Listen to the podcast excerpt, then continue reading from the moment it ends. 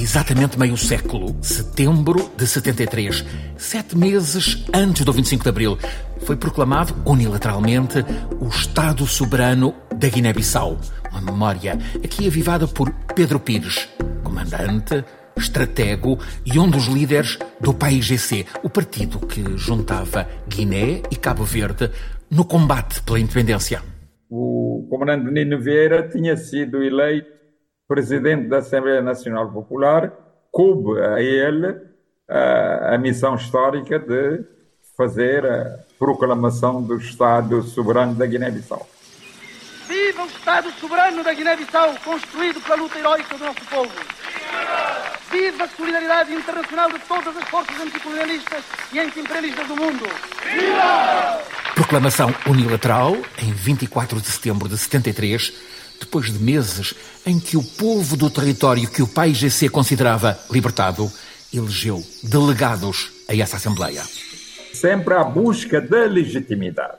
Da legitimidade do lado ético do exercício do poder, mas também a busca da legitimidade popular.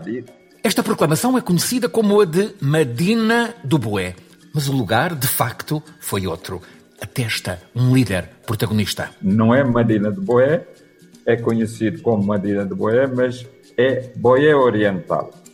Boé Oriental numa localidade chamada Lugajoli. Avançou imediatamente o reconhecimento internacional do Estado soberano da Guiné-Bissau, embora a capital e outras cidades continuassem sob administração militar portuguesa. A nova República tem aceitação e representação e voz nas, no, nos organismos das eh, Nações Unidas. Fernando Rosas, historiador. É reconhecido por mais de 80 países. Nessa altura, havia uma entidade que administrava, portanto, controlava e administrava vasto território da Guiné-Bissau, mas ao mesmo tempo desempenhava as funções de Estado no âmbito da, da defesa, da segurança mas também da educação, da justiça, da saúde, etc. Esse poder que veio reivindicar nesse dia o seu reconhecimento enquanto Estado soberano da República da, da Guiné-Bissau. Naquele tempo, 73, Spínola, o mais lendário dos comandantes militares portugueses, já tinha percebido que a guerra estava perdida. A certa altura, os militares dizem que a guerrilha está mais bem armada que a própria tropa colonial. O país em si já tinha começado o combate pela libertação em 63, como guerrilha.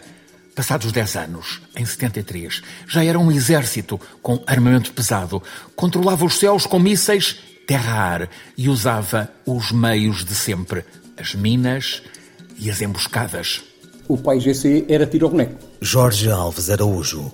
Neste 73 era Furriel miliciano. O país GC estava na mata, 30 metros e depois foi, de facto, foi tiro, eh, tiro ao alvo.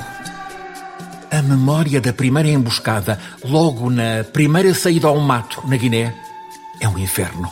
É, é uma coisa terrível, porque tivemos 17 feridos e um morto, em 22 homens. As minas, colocadas por todo o terreno, prontas para explodir, eram realidade devastadora a mina estava lá e, e arrebentava com, com, com os caminhões, porque atirava-os ao ar. Luís Alves de Fraga. Neste 73 era major da Força Aérea. Uma Berlier ia facilmente ao, ao ar com, com, uma mina anticarro uh, e ficava espedaçada. Se fosse um homem, uma mina antipessoal, levava-lhe as pernas. Tudo traduzido em palavras ásperas. Margarida Calafate Ribeiro, investigadora com muito foco na questão colonial, escutou essa realidade em entrevistas com ex-combatentes, histórias como a deste militar. Estava-lhe a perguntar o que é que é uma emboscada e ele disse olha, uma emboscada é um monte de homens a berrar pela mãe, um cheiro a merda que não se pode, tudo a fugir para todo lado. Acha que isto é partilhável? E eu calei-me, não é? Porque ele tem toda a razão. Eventualmente isto é partilhável apenas com os homens que viveram aquilo. É o trauma dos militares que fizeram a guerra. O então brigadeiro Spínola desembarcou na Guiné em 68. O comandante militar chegou com a gente dele, convencido de que poderia ganhar aquela guerra.